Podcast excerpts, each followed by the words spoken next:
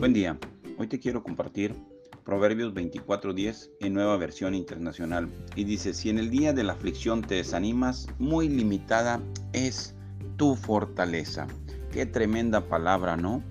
Dios nos manda a que cuando estemos en momentos difíciles, en momentos de aflicción, en momentos dolorosos, en situaciones de disciplina, de sufrimiento, que tenemos que estar animados porque el ánimo nace desde el interior del corazón, confiando plenamente en que Dios va a obrar nuevamente en nuestras vidas. Es decir, si tenemos ánimo, vamos a caminar con esa fe de confianza, de esperanza en que Dios va a resolver esa situación que estemos pasando en nuestras vidas. Muchas las veces esos procesos de aflicción, esos procesos dolorosos, Dios los permite precisamente para crecer en carácter, crecer en sabiduría, crecer en humildad, crecer en amor.